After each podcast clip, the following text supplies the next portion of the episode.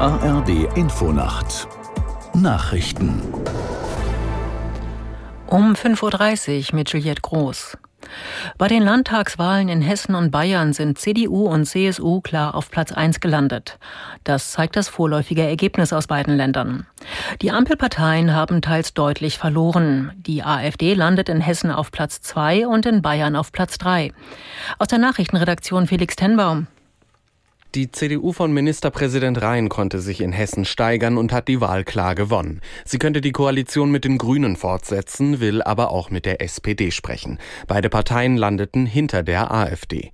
In Bayern hat die CSU von Ministerpräsident Söder zwar ein historisch schlechtes Ergebnis eingefahren, bleibt aber trotzdem klar stärkste Kraft. Söder will die Koalition mit den Freien Wählern fortsetzen.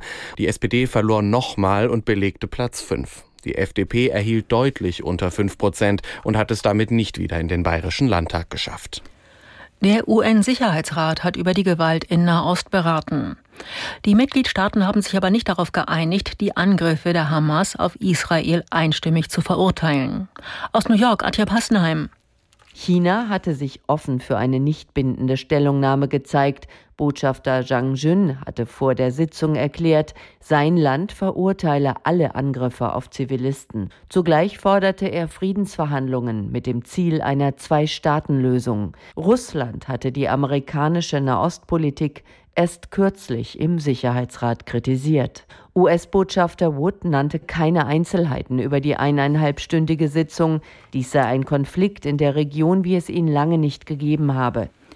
Die Vereinten Nationen haben 5 Millionen Dollar Soforthilfe für das Erdbebengebiet in Afghanistan freigegeben. Außerdem soll es Spendenaufrufe geben. Das UN-Nothilfebüro geht derzeit von etwa 1000 Toten in der Provinz Herat in Afghanistan aus. Erwartet werden aber hunderte weitere Todesopfer. Die UN haben erste Hilfslieferungen verteilt, wie Hygieneartikel, Nahrungsmittel und Trinkwasser. Die Erdbeben am Samstag früh im Westen Afghanistans hatten Stärken von bis zu 6,3. In mindestens elf Dörfern wurden sämtliche Häuser zerstört. Verteidigungsminister Pistorius eröffnet heute die Baustelle für ein Airbus-Wartungszentrum in Wunsdorf in der Region Hannover.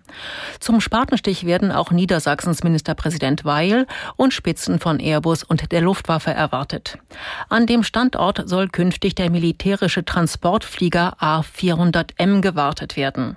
In Wunsdorf sollen deshalb 300 neue Jobs entstehen.